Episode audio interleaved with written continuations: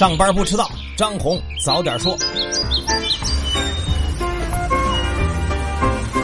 各位听友早，今天是八月五号星期一，欢迎收听今天的张红早点说。新的一周上来还是说大事儿，香港的事儿还没完。昨天呢，香港中联办负责人发表声明，严厉谴责了香港极端激进分子侮辱国旗、挑战国家主权的违法行为。负责人表示，八月三号下午，香港有丧心病狂的极端激进分子在尖沙咀扯下了一栋建筑前悬挂的中国国旗，并且扔到了海里，这是对国家尊严的又一次公开挑衅。负责人强调，国家主权和尊严不容挑战，一国两制原则底线不容触碰，包括广大香港同胞在内的全体中国人的爱国情感不容肆意伤害。对这种无法无天的恶行，必须依法严惩。香港警方也对暴力行为予以了最严厉的谴责，并拘捕了超过二十人。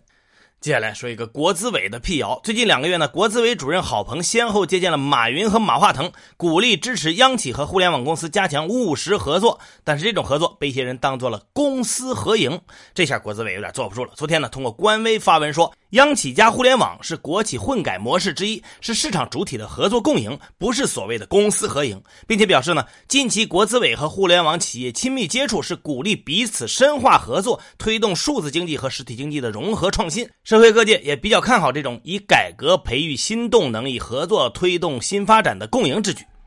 估计现在的年轻人恐怕很难知道公私合营是啥意思。再来说说锦州银行在引资公银投资信达长城资产还不到一个星期，这周闪电换帅。八月二号，锦州银行公告说，已经委任了工行辽宁分行的副行长、党委委员关文峰成为新行长，自获得监管机构批准任职资格之日起生效。现任行长刘红女士因个人健康原因辞任。据我们财经记者确认呢，除了行长之外，董事长、副行长、首席财务官等等重要职位也都换了人，其中有四人来自工行，一人来自信达。银行忙着重组，上市公司呢？则忙着纾困。自从去年以来呢，这解救行动已经持续了快十个月。沪深两市股票质押的规模也在持续的下降。截至二季度末，沪深两市股票质押的回购融资余额是一万零六百九十四亿，比一季度末下降了百分之五。虽然说总体的风险减少了，但还有两百零六家上市公司的控股股东面临股票质押违约的风险。此外，目前已经有一百五十四家上市公司的控股股东被证券公司申报违约处置，或被法院冻结质押股票，其中有一。百零八家出现了业绩大幅下滑、资金占用、违规担保等问题。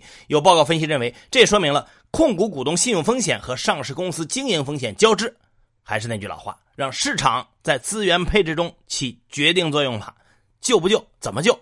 这个就叫资源配置。接着来说说上海，如果我说玩游戏能玩来上海的户口、房子、上学资格，你信吗？哎，别单纯，的确有可能。八月三号，上海浦东新区就宣布，在未来的三年里，计划通过政府直接引导集资五十亿的资金，用于服务和扶持游戏及电竞产业，同时推出扶持政策，涵盖直播转播公司、赛事运营公司、俱乐部、电竞选手等等。比如，为了支持游戏、电竞和相关企业落户浦东，将给予各企业不超过两百万的扶持，还有最高不超过两百万的租房、不超过五十万的装修和对应扶持。如果相关的企业还能在主板和科创板成功挂牌上市，政府还将给予不超过五百万的扶持。对于表现优异的注册电竞运动员来说，还将优先考虑给予人才公寓入住、落户就学等等待遇。哎，这是个好消息吧？加油玩！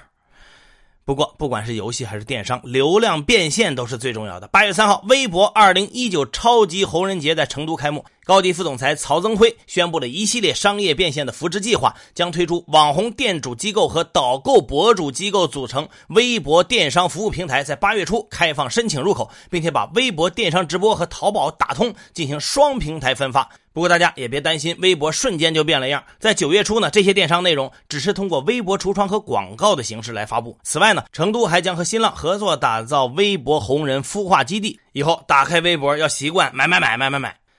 接着来说一家遇到了麻烦的公司。最近呢，自称是亚洲最大、全球第二大的铝业公司中国中旺遇到了麻烦。美国司法部就电汇诈骗、国际洗钱等六项罪名起诉了中国中旺和他的创始人刘忠田。据七月三十一号美国司法部公布的长达五十三页的起诉书显示，中旺复杂的金融诈骗手法是：先通过美国关联公司购买自家的铝材产品，再让关联公司以货款形式返给中旺，形成资金的闭环，使得公司的。销售收入和利润也得以提升。文件一共列了二十四项指控，其中一项涉及共谋罪，九项涉及电汇诈骗，七项涉及国际洗钱，七项涉及向海关提交虚假及诈骗性文件。如果所有的罪名成立的话，刘忠田可能面临最高四百六十五年的刑期判决，相关公司则面临巨额的罚款。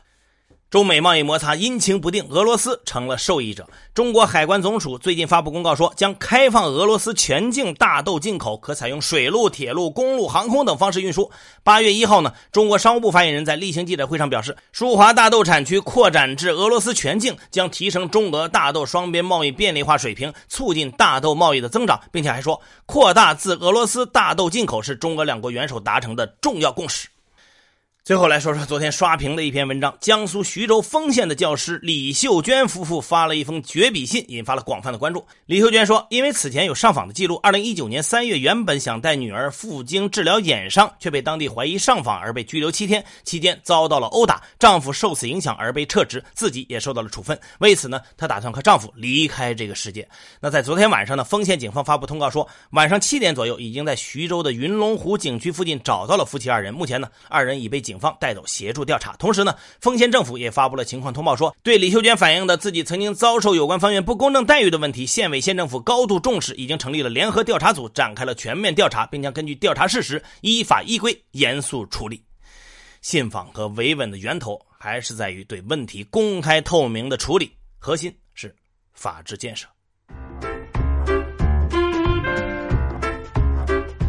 好，接下来关注今天的财新说，如何防范化解地方债务呢？财新周刊发表社论说，要遏制引发地方债务不断滋长的机制，根治预算软约束问题，就必须切实全面深化改革，从制度层面综合发力。除了要加快转变政府职能，继续推进从建设财政向公共财政转变，还要理顺政府间财政关系，建立一级政府、一级财政、一级预算、一级举债体系。改革完善地方政绩考核和官员晋升机制，做到对新增债务及时问责、终身问责，加强地方政府无节制违规举债行为的外部监督，继续开前门堵后门，加快化解债务存量，坚决遏制债务增量。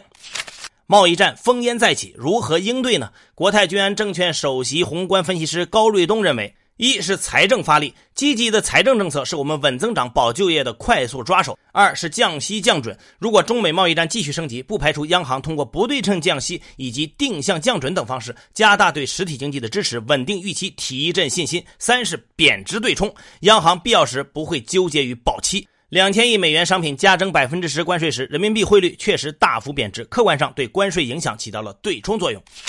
如何看待棚改强拆里强势的行政权和无力的司法权？中国政法大学法学院副教授肖汉表示，河南漯河市棚改系列强拆案例中，人们已经很难从司法中获得基本的救济。这些案件的司法对政府的强拆行为不但没有任何惩罚，甚至在替违法行政行为补上了最后一刀。司法是社会正义的最后一道防线，让遭到不当损害的人们重燃希望，重新对这个社会的正常秩序拥有信心。司法不公正会让被保护的作恶者更加肆无忌惮，也会制造越来越多的绝望者。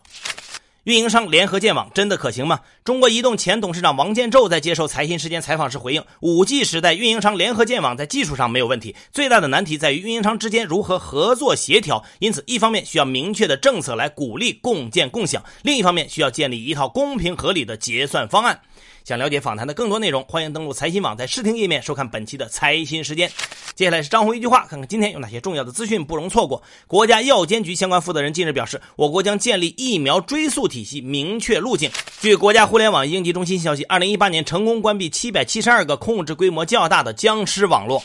尿素期货将于本周五在证商所上市交易，上市当天涨跌停板幅度为合约挂牌基准价，也就是每吨一千八百五十块的正负百分之八，交易保证金是百分之五。截至七月三十一号，中国内地共有一百九十八家游戏企业上市，比二零一八年底增加三家，传媒板块游戏毛利位列第一。今年暑期运输过半，长三角铁路累计发送旅客六千八百七十万人次，日均发送两百二十一点六万人次，创历史同期新高。上周五，浙江公布新修改的《杭州市生活垃圾管理条例》，增大处罚力度，对个人最高处两百元罚款。垃圾分类处罚不良信息将纳入信用档案。港珠澳大桥和粤港澳三地上周五首次联动开展为期五天的 ETC 推广活动。香港特区政府最新公布的数据显示，六月份香港零售销货总值按年下跌百分之六点七，已经连续第五个月下跌，创近三年最惨零售业绩。